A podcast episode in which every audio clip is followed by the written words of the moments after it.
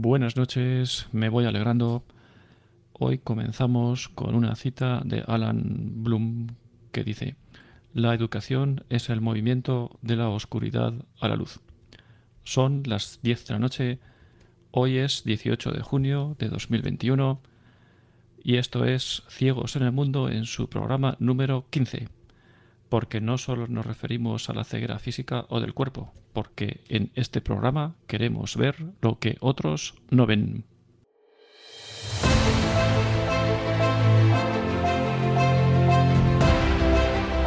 Ciegos en el mundo. Porque todos, de uno u otro modo, estamos algo ciegos en el paso por este mundo, desde este programa queremos aportar un poco de luz o al menos algunas ideas para ser una farola encendida en medio de la oscuridad. Dirigido por Arturo Fernández.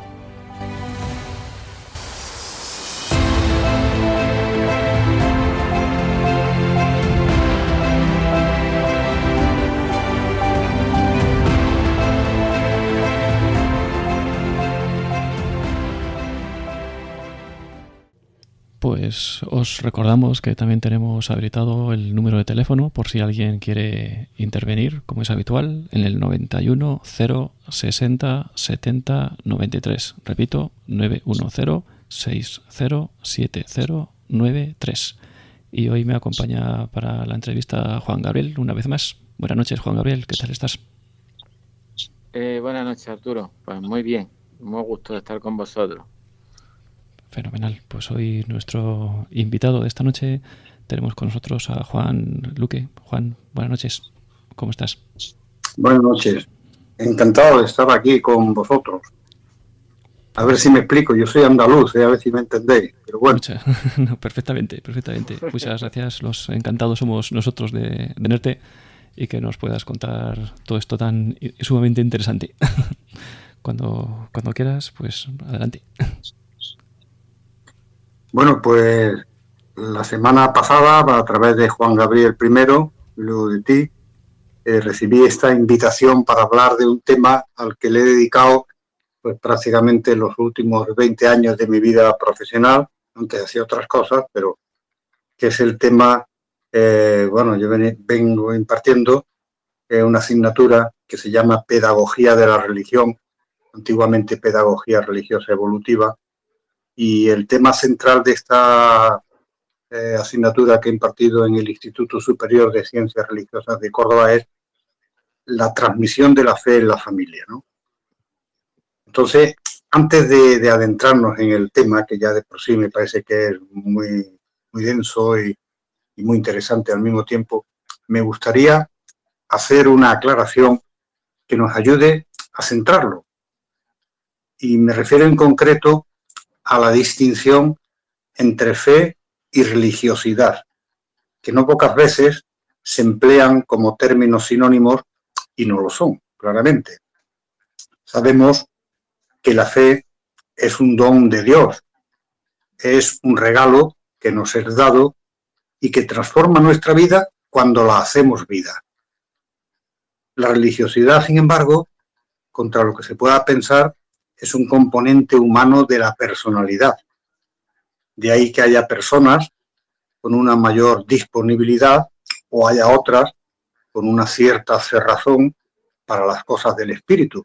Eso lo pueden comprobar muy bien en las familias numerosas, a lo mejor hay cinco o seis hermanos y de pronto todos más o menos han recibido y hay uno que está un poco, bueno, pues que tiene, tiene eso, ese componente humano de la personalidad, de los muchos que hay, como al que le gusta mucho la naturaleza o la música o el trastear con las cosas, niños pequeños que cuando reciben un juguete lo primero que quieren es ver cómo están sus tripas por dentro, ver cómo funciona. Cada uno tiene su, pues la religiosidad es un componente humano de la personalidad.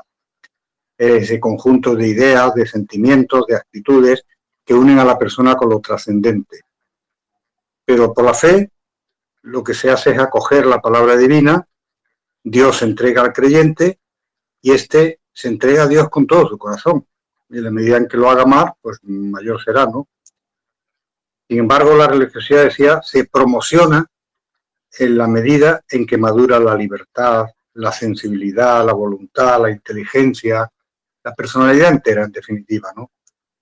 Pero lo que nos interesa es que promoviendo y desarrollando la religiosidad se crean las condiciones para que se desenvuelva el don divino de la fe en cada persona concreta. Luego es verdad que Dios tiene caminos distintos y hace las cosas de a veces cosas impensables para nosotros, pero la religiosidad favorece mucho eh, el crecimiento de la fe. Y aquí es donde entra en juego la familia, porque en realidad el tema de la charla debe ser la transmisión de la fe en la familia. Y la verdad es que podría aportar multitud de testimonios, de anécdotas, de todo tipo de personajes y de cómo la fe ha ido arraigando en sus vidas desde los primeros años de su existencia.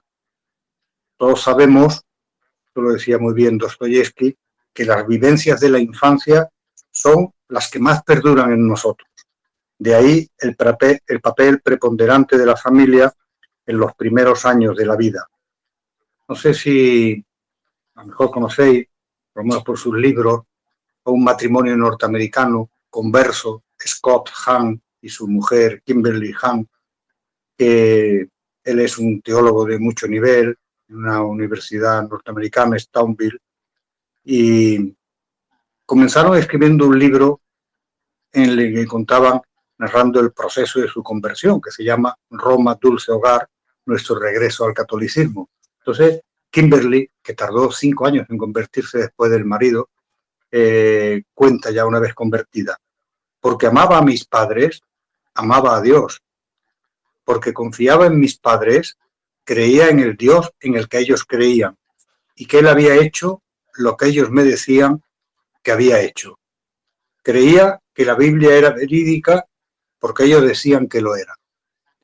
Bueno, pues em, lo que, está contando eh, esta mujer es nada más que poner de manifiesto algo que tenemos todos bien experimentado.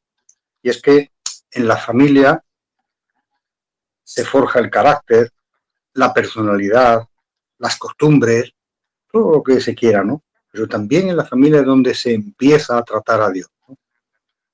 Por eso el testimonio de los padres es más convincente que cualquier razonamiento. No hace falta que los padres sean expertos en pedagogía o en cualquier otra materia, no es necesario. El testimonio de los padres es más convincente que todo. Por eso la misión de los padres en este tema es ayudar a configurar el sentido de Dios en los hijos. Esto que dicho así de corrido, pues puede parecer que es una cosa más, ¿no? Y la verdad es que lo que acabo de decir es muy importante es que el niño configura su idea de Dios a través de la figura paterna y materna. las consecuencias de esta hacer un inciso? Por supuesto. Hacer un inciso? Totalmente se puede. Adelante. Eh, mm, simplemente, simplemente para, para, reforzar tu teoría, eh, mm, yo leyendo la experiencia de los jesuitas en Japón, eh, allí el, digamos que la figura paterna es, digamos, simplemente es como una autoridad absoluta a la cual el hijo solamente tiene que obedecer y donde pues los sentimientos no se expresan. Entonces, el problema que han tenido, eh, hablo de los jesuitas porque eh, leí un libro del padre Arrupe mm, de ese problema.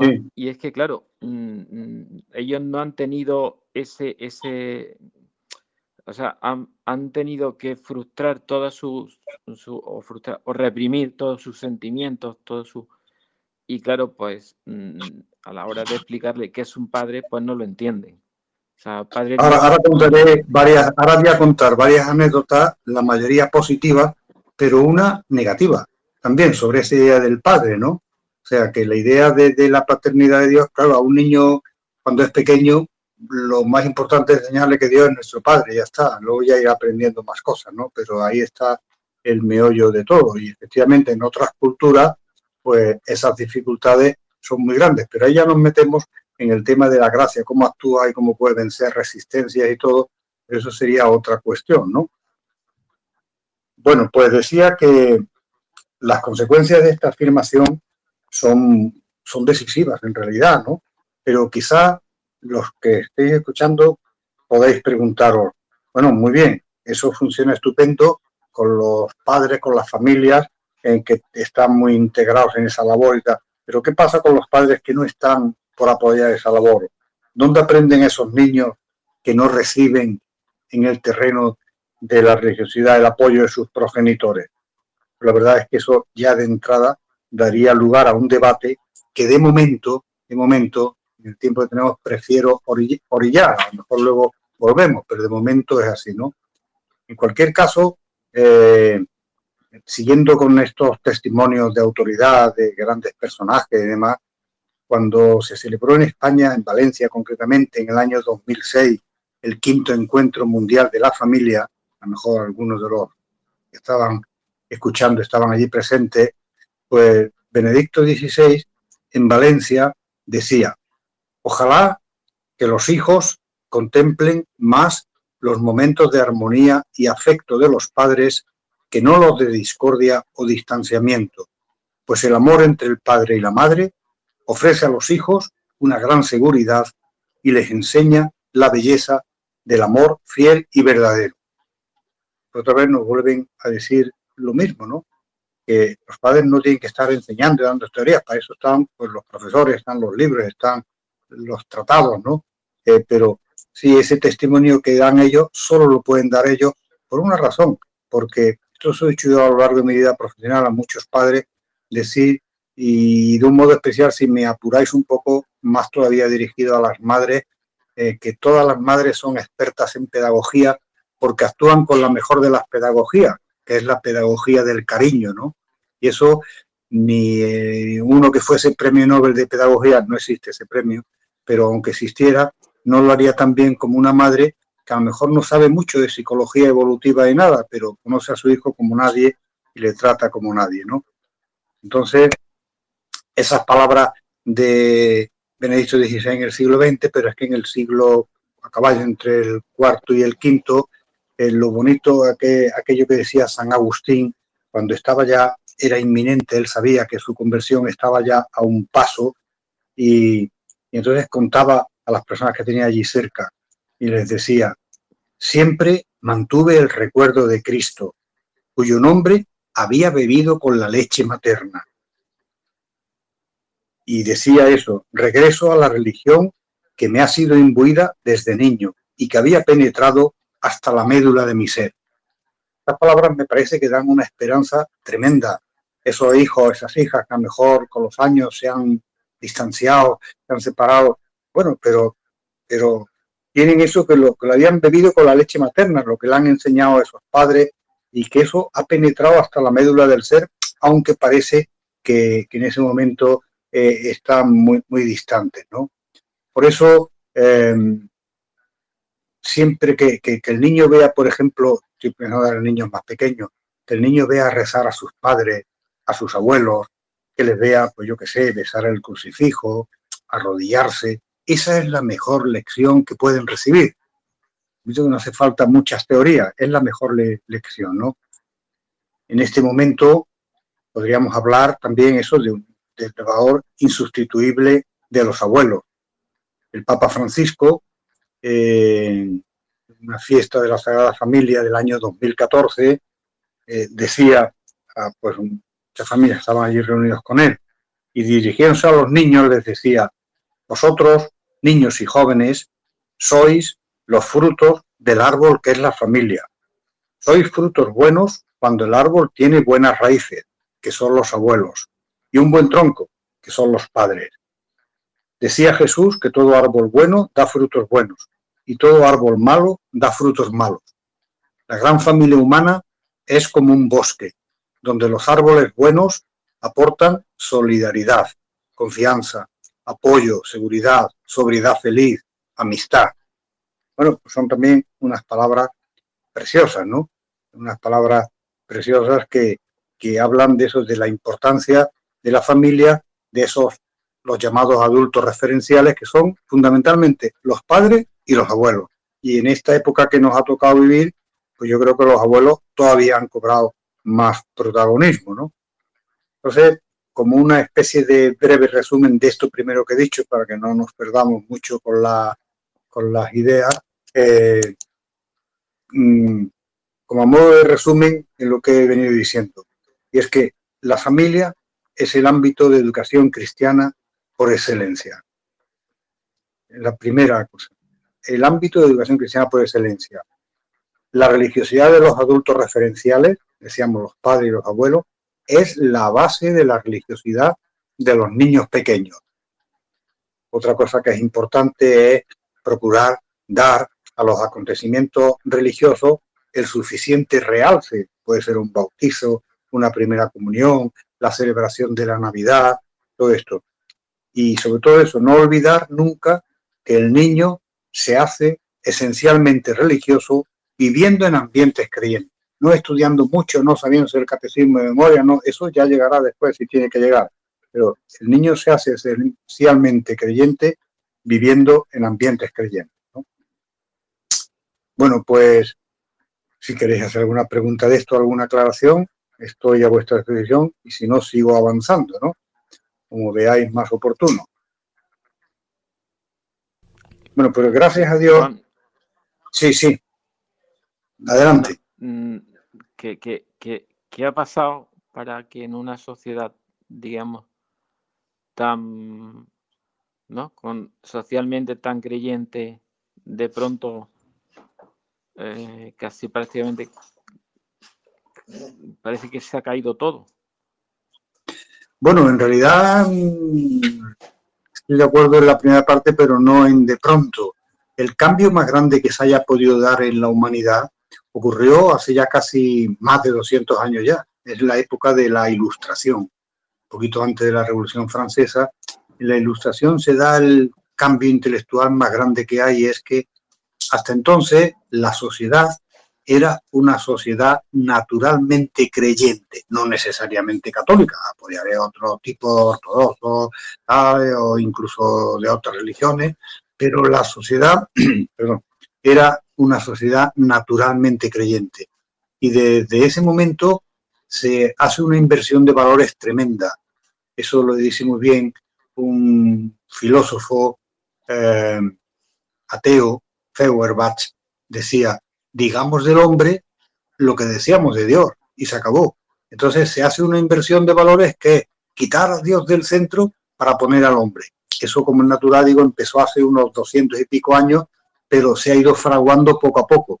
Es verdad que ahora, en estos últimos años, parece que se ha acelerado todo esto, pero que viene de más lejos, ¿no? Entonces, es la lucha de siempre, bueno, ya San Agustín también en el siglo eh, cuarto, quinto que vivió, eh, decía esto, ¿no? La ciudad de Dios y la ciudad de los hombres, una lucha de siempre, ¿no?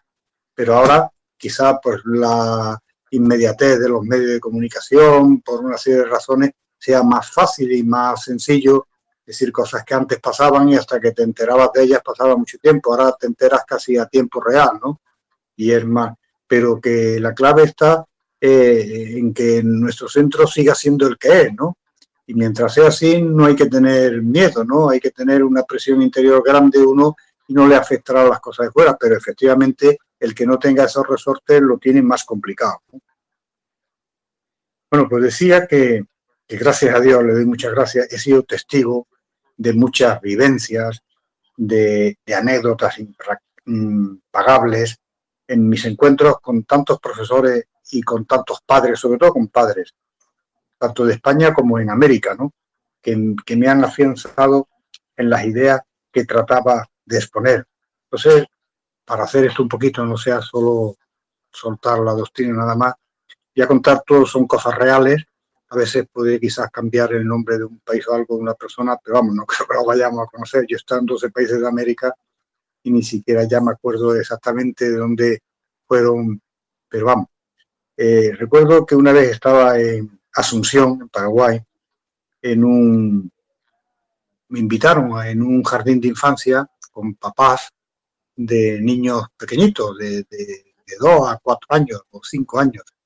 Y entonces estamos hablando de estos temas y en un momento determinado una señora levantó la mano para hablar y me dijo, pues yo estoy totalmente de acuerdo en lo que está diciendo. Además, le voy a contar una cosa que me pasó con mi niñito y, me contó una anécdota que no he olvidado nunca, porque me parecía imponente, ¿no? Esta señora en cuestión tenía en aquel momento tres niños, muy seguidos los tres. El mayor tenía cuatro años y los otros dos y medio y uno, más o menos. Entonces decía ella que los dos pequeñitos se acostaban enseguida y el mayor, eh, como era un poquito mayor, cuatro años, pues eh, mientras ellos veían el telediario y demás, pues eh, estaba en medio de ellos, no porque al niño le interesase el telediario, evidentemente, porque se dormía enseguida, pero estaba con ellos y cuando ella veía que ya el niño se iba durmiendo, pues lo cogía en sus brazos y se lo llevaba a la cama para acostarlo. Entonces pasaban en el pasillo, decía que tenían un crucifijo y los días que el niño estaba pelín más despierto, pues le preguntaba alguna cosa, ¿no? Mamá, ¿por qué el Señor está ahí? Porque unos hombres malos lo pusieron. Ah, le decía cosas sencillitas para que un niño de cuatro años las pueda entender, ¿no? Dice, pero un día, que debía estar algo menos dormido, me hizo una pregunta que me dejó helada, ¿no? Me dijo, mamá, ¿qué podemos hacer nosotros para quitarle esas heridas al Señor, ¿no? Claro, yo en principio dije, lo creo totalmente porque de los niños me lo creo absolutamente todo, ¿no? Y tienen una capacidad tremenda para interiorizar las vivencias sobrenaturales. Entonces, aquel niño con sus cuatro años, pues se había hecho esa pregunta, ¿no? ¿Qué podían hacer para quitarle esas heridas al Señor? Yo, como no la conocía nada, le dije, mire señora, no, no la conozco, no le puedo dar más, solo darle la enhorabuena porque lo está haciendo muy bien. Está usted trabajando esa religiosidad en su hijo y como es su madre, pues quien mejor lo puede hacer, ¿no? Así que, que esa anécdota, yo digo, a mí me, me encantó, ¿no? Luego también, esto me pasó aquí ya en mi tierra, aquí en Andalucía, me contaba un amigo que su hijo tenía también tres hijos y el mayor tenía seis años los otros eran más pequeños, y entonces este le, le dijo, mira Manolo, vamos a ir esta noche a una misa, que es una misa especial, porque cuando lleguemos la iglesia va a estar oscura, nos van a dar una vela, luego se encenderá la luz, y, y si quieres, puedes venir porque los pequeños se van a quedar con los abuelos, y aunque es como una misa un poquito más larga, pero si quieres, sí, sí, quiero ir, quiero ir. Entonces, efectivamente, llegaron a la vigilia pascual y el sacerdote habló con un entusiasmo tremendo de la resurrección, Cristo vive, Cristo ha resucitado, tal. Y, y entonces, pues nada, terminaron, fueron a tomar alguna cosita y al día siguiente se levantaron un poquito más tarde, lógicamente. Entonces, este amigo mío decía que en la habitación de su hijo había ruido, había como dando golpes, ¿no?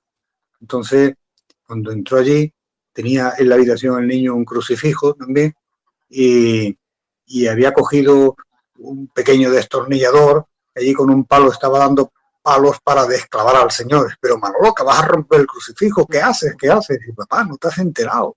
El Señor no está muerto, ha resucitado ya, ¿no? O sea, como los niños tienen esa capacidad mucho mayor de la que pensamos para captar las grandes realidades, ¿no?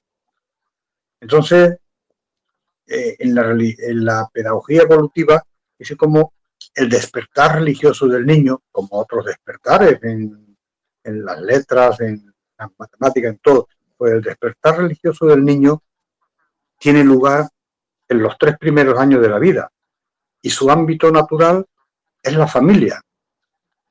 En esta idea acabo con otro testimonio de un cardenal muy famoso, cardenal Robert Sara, que ha escrito una serie de libros. El primero de ellos, si no lo conocen, se los recomiendo vivamente, se titula Dios o nada. Y ahí cuenta el cardenal Robert Sara, eh, que tenía un poquito más ya de tres años, tendría a lo mejor siete, ocho años, pero cómo involucra a su familia. Dice, mi padre me enseñó a querer mucho a la Virgen. Aún le veo arrodillarse en el suelo de Ourouz, era su pueblo, en el suelo de Ourouz para rezar el ángelus todos los días, a mediodía y por la tarde. No he olvidado jamás esos momentos en que cerraba los ojos para dar gracias a María. Yo le imitaba y rezaba a su lado mis oraciones a la Madre de Jesús. Bueno, pues esta otra idea, ¿no?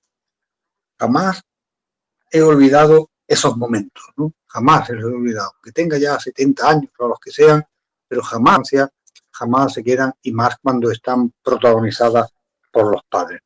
Pero son tres o cuatro ejemplos, podía poner muchos más, pero decía que también quería poner como contrapeso un ejemplo negativo. Se cuenta de Frank Kafka, el autor de la Metamorfosis.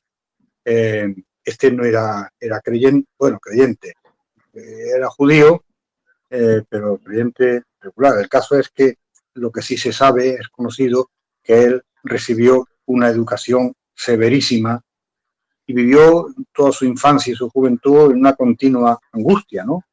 De hecho, con su padre tuvo tremendos líos y jaleos y luchó de la casa varias veces. uno de estos días, en plena crisis, mm, después de que su padre lo echara una vez más de la casa, pues entró en una iglesia que estaba abierta.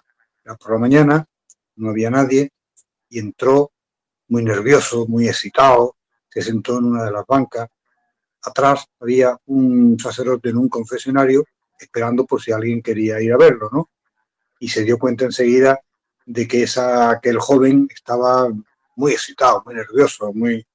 entonces se sintió en la obligación de, de, ir allí a decirle unas palabritas, en fin, a intentar consolarle en la medida de lo posible. Le dijo, hijo, no sé quién eres, no sé lo que te ocurre, pero sea lo que sea, confía, Dios es tu Padre. Y este dijo, que Dios es mi Padre, y salió corriendo y no paró ya, porque pensar que, que, que, podía tener, que Dios era como era su Padre, es el ejemplo negativo, el contrapeso, ¿no?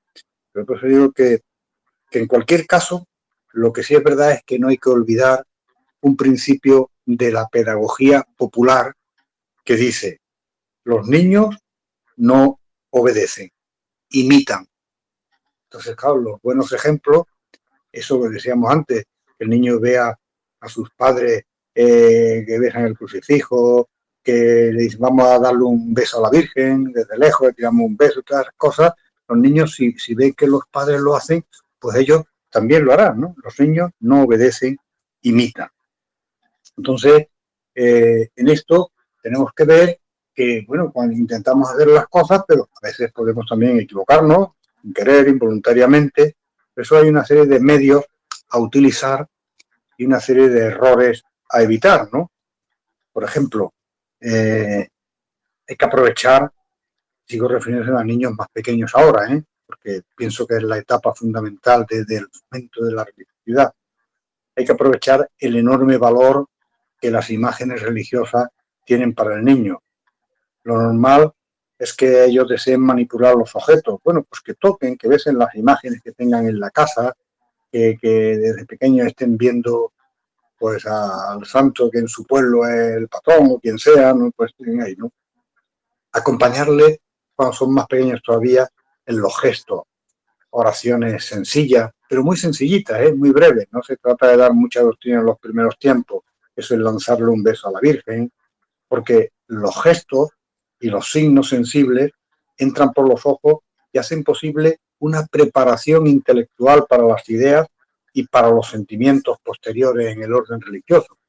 Entonces, eh, Aristóteles decía que nada es la inteligencia que no haya estado antes en los sentidos.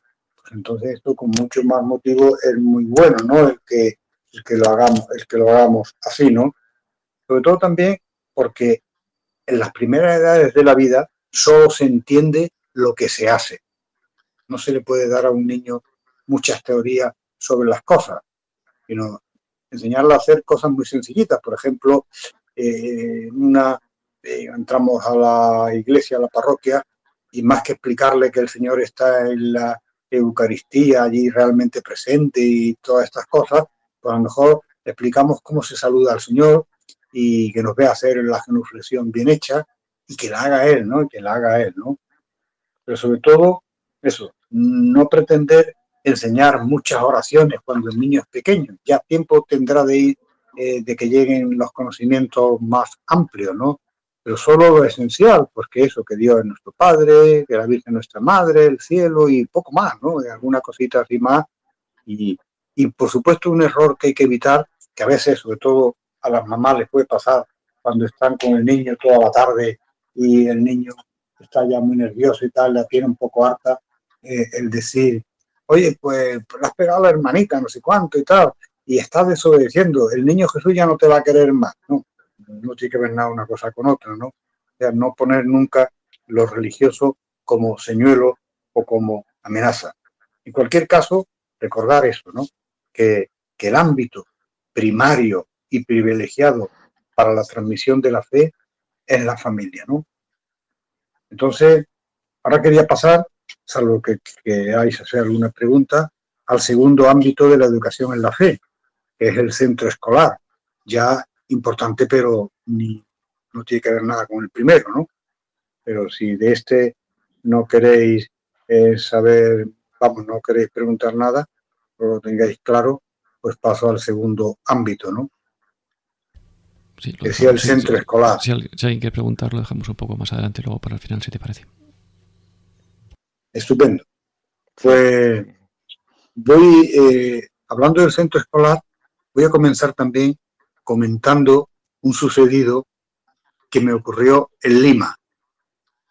Perú he estado cinco veces, por lo menos, y, y entonces Lima es una ciudad inmensa, debe andar alrededor de los nueve millones de habitantes, y estaba, me invitaron a dar a profesores de, de un colegio de allí, el colegio Juan 20, San Juan 23, un colegio muy grande, 1.800 alumnos, con una característica muy peculiar, es que la cuarta parte de esos alumnos son de origen chino. Perú siempre ha tenido mucha relación por cuestiones de pesca y otras cosas con China. El caso es que unos 450 alumnos son familias de origen chino.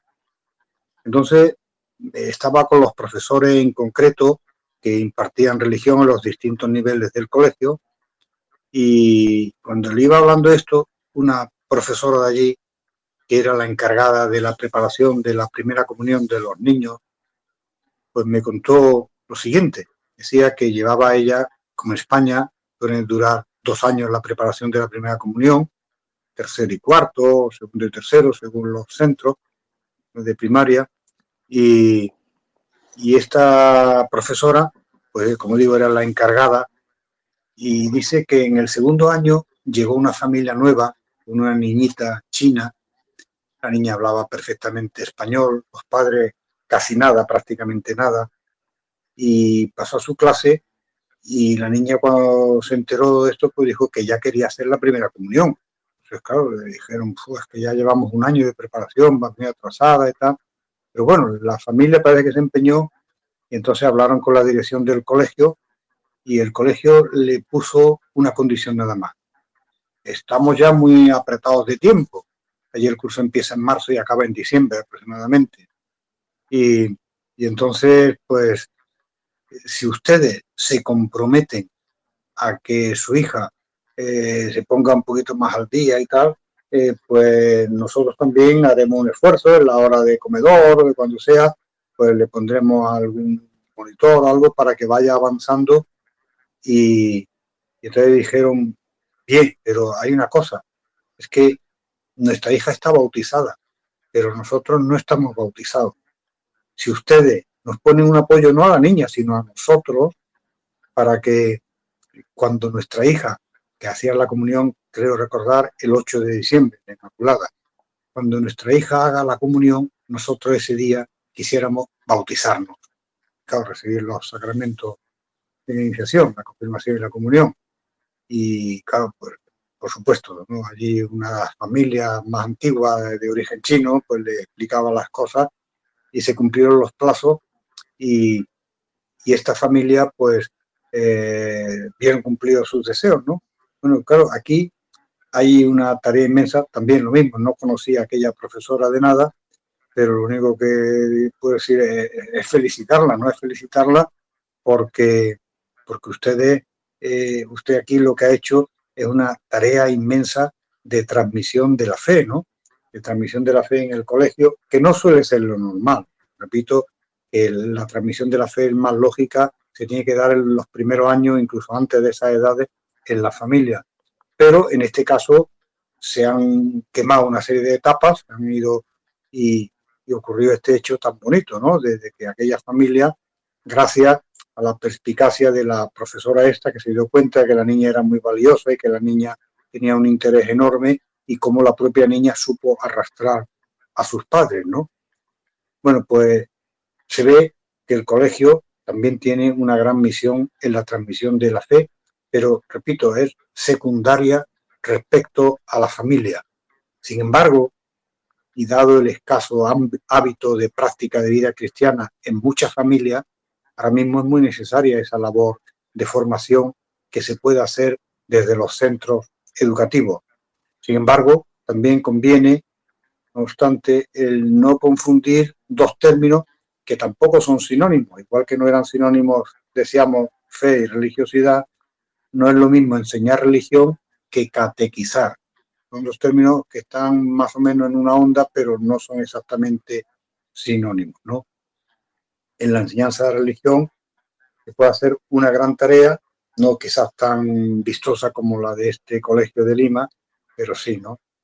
Entonces, cuando los expertos en estas cuestiones dividen el periodo escolar, en el caso de España coincide con la educación primaria de los 6 a los 12 años, hablan como de tres tipos de religiosidad de la llamada religiosidad imitativa, la que se da entre los 6 y los 8 años aproximadamente, la religiosidad participativa, la que se da entre los 8 y los 10 años, y la religiosidad convivencial entre los 10 y los 12 años. ¿no? Bueno, pues eh, hay un principio pedagógico que hay que tener en cuenta y dice que el niño madura más por lo que se le deja decir que por lo que se le obliga a escuchar, por lo que se le deja decir y por lo que se le deja hacer, ¿no? Eso es un principio que cualquier pedagogo eh, lo conoce perfectamente. En el Museo de la Ciencia de Miami, en el frontispicio, hay unas palabras, es verdad que se refieren al mundo de las ciencias, en concreto a las ciencias experimentales, pero pueden servir para todo, hasta para este caso nuestro. hay unas palabras de Benjamin Franklin que decía, me lo dices y lo olvido, me lo enseñas y lo recuerdo, me dejas que lo haga y lo aprendo. Entonces, la fe, en el caso este, ¿qué quiere decir? Porque la fe no es para teorizar sobre ella, que hay que practicarla. Sabiendo también que en estas primeras edades de la vida, estamos hablando de eso en torno a los 6, 8 años, por ahí, eh, a estas edades, el niño es naturalmente piadoso, de un modo no tiene complejo ni tiene nada, pero la idea de Dios no nace en el niño por generación espontánea tampoco, ¿eh? hay que trabajarla, hay que fomentarla. Por eso decíamos antes que el niño se hace creyente si vive en ambientes creyentes. A pesar de lo dicho, la acción de la gracia es algo que nos supera y que por lo tanto se nos escapa y Dios puede servirse de otros caminos, a pesar de que no colaboren los padres lo que debieran, a pesar de todo, puede tener otros caminos para hacerlo, ¿no? Pero es muy importante esa penetración, esa complementariedad entre la familia y el colegio, ¿no? Sabiendo que venimos diciendo desde el principio de, esta charla que el niño, en la medida en que desde el principio pero eso pasa en todos los órdenes de la vida, no solo en el orden de la fe. Pensar, por ejemplo, hace un tiempo escuchaba una entrevista a Fernando Alonso, el corredor de Fórmula 1, y decía que la primera vez que su padre lo llevó a un circuito y se montó en un cars tenía tres años, ¿no? Y hace tiempo también, de una entrevista que le hacían a la otrora famosa tenista, ya no, ya está retirada, eh, Arancha Sánchez Vicario, que comentaba también eso, que sus padres le regalaron la primera raqueta y empezó a jugar a los cuatro años, ¿no? O sea, en cualquier género de, la vida, si queremos destacar hay que empezar desde pronto, ¿no? Desde pronto. Por eso insistía antes. Pero a veces no se ha podido la afición a leer. Los niños se aficionan a leer desde el principio, escuchando cuentos de sus papás, de sus abuelos, de tal. Luego ya quieren ellos dar el salto y leerlo. Pero si no se ha podido hacer, pues nunca es tarde, ¿no? Nunca es tarde, pero, pero que mejor empezar antes, ¿no? Entonces, esta religiosidad imitativa, en donde los niños no obedecen, imitan, es tan importante. La religiosidad participativa, esa que está en torno a los 8 a 10 años, es también súper interesante porque esta va a ver nacer como un tercer ámbito en la transmisión de la fe, que es la parroquia, los distintos grupos o movimientos que llevan a compartir la vida de fe, sabiendo que la fe es algo muy íntimo y muy personal, quizás de lo más íntimo y personal que pueda haber, porque está en el fondo de la conciencia, pero la fe se expresa en comunidad, se vive en la más profunda intimidad, pero se expresa en comunidad, ¿no? El Papa San Pablo VI decía que la fe se fortalece dándola. Por eso la fe se enriquece cuando se vive con otro. Por eso esta etapa de la llamada religiosidad participativa es tan importante. Y no digamos la siguiente, de los 10 o los 12 años, ya los grupos, los niños tienen sus pandillas, tienen todo, pues esa religiosidad convivencial también es muy importante. En cualquier caso, en estos tiempos, tanto la catequesis parroquial como la escuela tienen que estar muy atentas para suplir muchas carencias familiares eh, que, el niño no las tiene, ¿no? Por ejemplo, si en una familia no, no ha habido esa preocupación por estas cuestiones, pues ya, ya me diréis, ¿no? Pero son momentos para aspectos nuevos que todavía el niño no, antes de pequeño no había entendido. ¿verdad? Un niño de 3, 4, 5 años no tiene contacto con la parroquia, no tiene contacto, ¿sabes? alguna vez que vaya a alguna misa o algo, si es que va y si no va, pues no pasa nada y demás, ¿no? Entonces, decía que aparecen aspectos nuevos, como puedan ser, por ejemplo, el despertar del sentido de iglesia, saber que la iglesia somos todos, estamos, ese enseñar a valorar los sacramentos, especialmente los dos que más van a recibir, que son la penitencia y la Eucaristía. Todo esto es importante, ¿no? en el compendio del Catecismo de la Iglesia Católica, en el punto 460, se lee, ¿cuáles son los deberes de los padres hacia los hijos? Los padres, partícipes de la paternidad divina, son los primeros responsables de la educación de sus hijos y los primeros anunciadores de la fe. Es la autoridad de, la iglesia la que se moja en esto. Tienen el deber de amar y de respetar a sus hijos como personas y como hijos de Dios y proveer en cuanto sea posible a sus necesidades materiales y espirituales, eligiendo para ellos una escuela adecuada y ayudándoles con prudentes consejos en la elección de la profesión y del estado de vida. En especial, tienen la misión de educarlos en la fe cristiana. Bueno, pues ahí tenemos eso, la Iglesia con toda su autoridad que nos dice eh, como es obligación principalísima de los padres, ¿no? No, no basta con apuntarlo a la catequesis y ya está.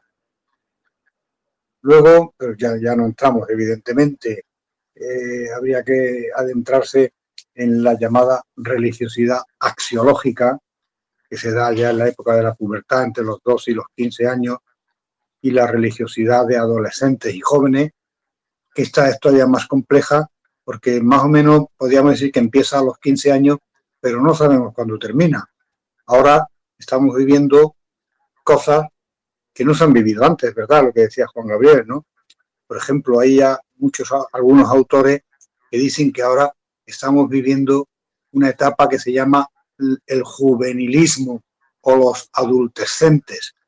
¿Quién son? Pues son gente que pueden tener ya 35 o 40 años o más, ellos y ellas, que viven y actúan con planteamientos adolescentes en sus vidas, aunque tengan eso, capacidad económica, trabajo y todo, pero en fin, esa es otra historia que, como diría Michel Ende, deberá ser contada en otro momento, ¿no? No es, no es para ahora. En cualquier caso, eh, la religiosidad más importante es la que se cultiva en los primeros años de la vida.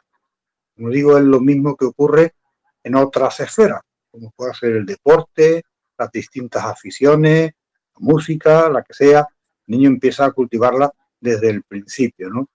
Bueno, pues que espero que haya servido estas palabras para, no para decir nada nuevo, que, no es nada nuevo, eh, y espero que estemos de acuerdo, pero sí para afianzar mucho eso que, la familia es el ámbito principal de la fe. Bueno, y ahora si queréis hacer preguntas, pues con mucho gusto, ¿no? Si el tiempo que dispongamos, no sé cuál ya.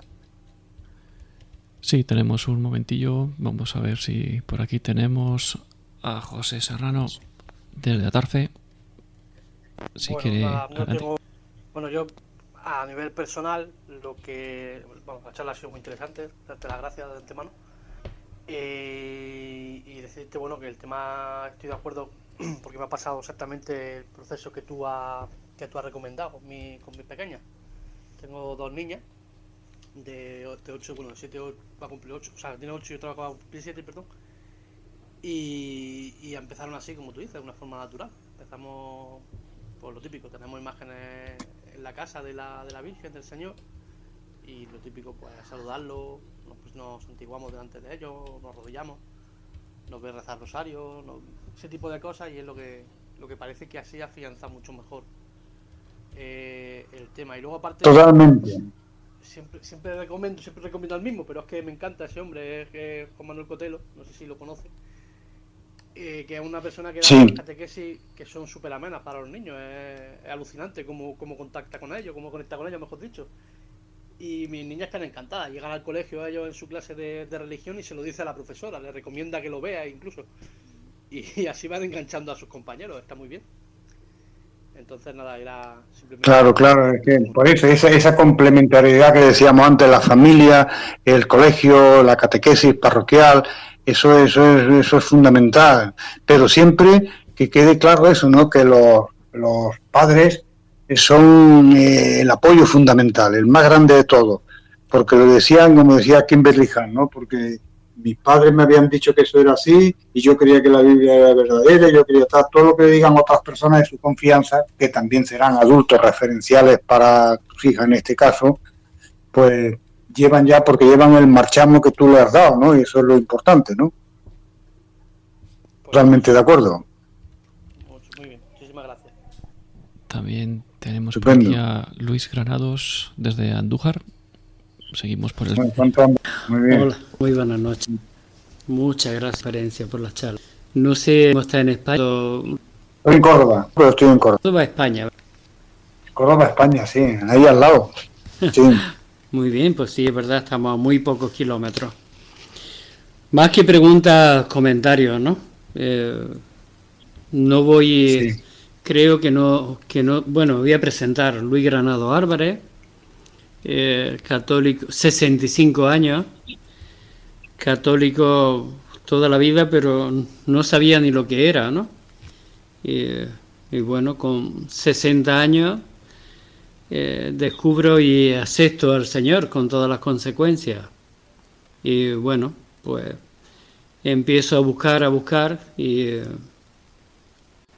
veo la gana que le pone más gente que tenemos a entrar enseñar a los padres, porque algunos, algunos ya están impactados a los, padres, porque si los niños no tienen contacto este periodo, ¿no?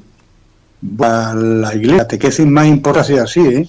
lo que pasa es que eh, la más vistosa es la de los pequeños, la primera comunión, un poquito la confirmación y tal, pero la catequesis más importante para la iglesia es la catequesis de adultos, ¿eh? El que se viva o no se viva ya son cuestiones que, que ya nos llevarían muy lejos, ¿no? Pero está claro que es una tarea, puesto que la Iglesia somos todos, en la que el sacerdote a veces, el pobre está desbordado, no le da la vida para más. Entonces, quiere decir que es tarea nuestra, en nuestro ambiente más cercano, familiar, de vecinos, de conocidos, de tal, hacer una tarea en la que apoyemos, fundamentalmente porque iglesia somos todos, ¿eh? pero sobre todo eso, los sacerdotes no podrían llegar a todo y, los laicos dicen siempre eh, estamos en la hora del laicado, ¿no? Entonces tenemos que tener ahí una labor grande porque así es como por otro lado en los primeros siglos de la iglesia cuando todavía no había ni diócesis, ni seminarios, ni facultades de teología, ni nada, eran los primeros cristianos los que iban de un lado para otro y en su ámbito donde estaban, en su trabajo, eh, donde fuera, eh, pues ellos iban dando a conocer esa vivencia y quizás nos tengamos que poner las pilas más todavía los laicos, ¿eh? Correcto. que, y apoyar a los sacerdotes en todo lo que podamos, pero poniéndonos las pilas nosotros, sobre todo eso, porque somos iglesia también nosotros, ¿eh? Correcto. iglesia como el Papa, vamos. Muy bien. Mañana precisamente toca participar en el postcongreso de laico y eh, la verdad que es súper interesante, ¿no? Eh, pero no intento ser negativo para nada, absolutamente. Cuento lo que vivo porque estoy muy interesado. No es fácil, no es fácil, claro, es una cosa que no... Estoy muy interesado. ¿Y quién nos forma a los laicos? Porque, por ejemplo, vivo en Andújar, la tienes que conocer, 40.000 habitantes, seis parroquias y no, hay, y no hay ninguna formación, ni se le espera. Y, se tiene Es una pena porque, por ejemplo, hay mucha formación online también, claro, no deja de ser un poco eh, complicado, pero por ejemplo en el Instituto Superior de Ciencias Religiosas, que ya lo hay en no en todos los sitios de España, evidentemente, pero sí en bastante. el alumnado son todos laicos ya mayores y gente incluso jubilados y todo, no hay algunos. O sea que, eso cada vez, pero hay formación online, sí que la hay también y, sobre todo habrá que implicar cada vez más, eso sí que para que, hombre, desde los obispados y demás, pues en las parroquias hay que ir haciendo pero en fin, que aquí yo por lo menos me he recorrido miles de kilómetros, digo, más en América que en España, pero pues dando este tipo de charlas y demás en, multitud de sitios, ¿no? En multitud de lugares y ahí ha habido de todo, ¿no? Pero nada, también hay que pedirlo, ¿eh? Porque el que nos haya cosas no nos va a entonces mucho en que haya conversión en comparación con la gente que no vive las cosas bien pero de gente que estaba muy lejos, muy lejos y que han sido tocados por la gracia y que todo eso es una siembra que tardará un tiempo en verse, pero que, ahí está, ¿no? Que ahí está. Pues en ello estamos. Bueno, no quiero ocupar la pues Muy bien, pues. Seguimos. Gracias. También tenemos, de nada. También tenemos desde Albacete de familia. Sí. gracias a Chacha que tantísimo yo siempre preocupación de los seglares que seres por lo siento de estar unidos y no dejarles el trabajo a los sacerdotes, que los sacerdotes tienen su misión grandísima, por supuesto que sí, pero yo creo que, que tenemos que madurar mucho en saber que todos nosotros desde el momento en que nos bautizaron somos también eh, sacerdotes, profetas y, y creo que también eh, debemos de aprender a trabajar en el reino de Dios que me parece que no sabemos, por lo menos yo me creo que, sé muy poco. Gracias. Bueno, pues totalmente de acuerdo, al 100%, ¿no? O sea que efectivamente hay que hacer muchas más cosas, implicarnos más. Y en cuanto a que sepamos o no sepamos hacerlo, bueno, siempre se ha dicho que Dios escribe derecho con renglones torcidos. Aunque hagamos las cosas mal, si hay buena voluntad y demás, pues las cosas van saliendo, ¿no? Entonces se trata de, eh, lo peor es no hacer nada. Si yo una cosa y me equivoco, pues bueno, ya, ya se irá arreglando, ¿no? Y poquito a poco, que antes me equivocaba 10 veces al mes, llegará un momento en que me equivoque 5 y otras veces solo 2 y una y ya está, ¿no? Pero lo importante es hacer las cosas y, repito, es sentirnos iglesia, porque lo somos, por el bautismo todos tenemos el sacerdocio común de los fieles, ¿no? El ministerial solo los, sacerdotes están consagrados, pero por el bautismo todos somos fieles iguales, ¿no? Con la misma dignidad, ¿no? Bueno, y una última intervención porque ya nos empezamos a quedar sin tiempo. En último lugar, eh, Carmen Usano, desde Cuenca. Carmen.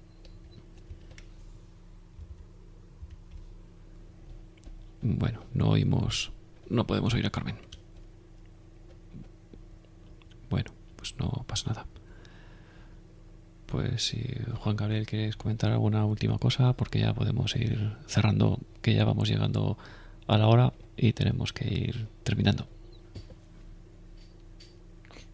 Bueno, ha sido un placer, ha sido un placer estar con vosotros y encantado de, que haya podido servir a alguien todas estas ideas que, repito, no son nuevas para nadie, ya lo sé, soy consciente de ello y se trata de decir lo de siempre y de hacer lo que se ha hecho siempre y, y todo también pasará, ¿no? Después de las tormentas a veces pues viene, siempre viene la calma después, ¿no? Llega llegando, pero en la medida en que en el mundo eh, haya cada vez más gente con más sentido de responsabilidad, ese sentirse iglesia y demás, pues, pues las cosas irán marchando. Ahora, el ritmo nos gustaría que fuera más rápido, pero, pero Dios también tiene sus propios ritmos, ¿no? y sus propios tiempos. Así que encantado y ha sido un placer. Pues muchas gracias, encantado. Yo darte muchas gracias, Juan, porque ellos no lo saben, pero ahora lo comento que tú has salido de una de un proceso de, de un proceso de una operación que salió mal que has tenido. Muy complicado, sí, pero bueno, pero el Señor me quería aquí todavía un rato, no, o sea que, en de momento de esto nos hemos librado, ¿no? Le damos gracias y ya está. Y, a tirar para adelante. Se, ve que Dios te, te, necesita aquí para algo, porque ha salido de una bueno, bastante importante. Yo no le pido cuenta ni nada, le damos gracias y ya está. Que sea lo que Él quiera, ¿no? efectivamente, así es. Pues y también unirnos en la oración. Efectivamente. Totalmente. Ahí es donde hay que...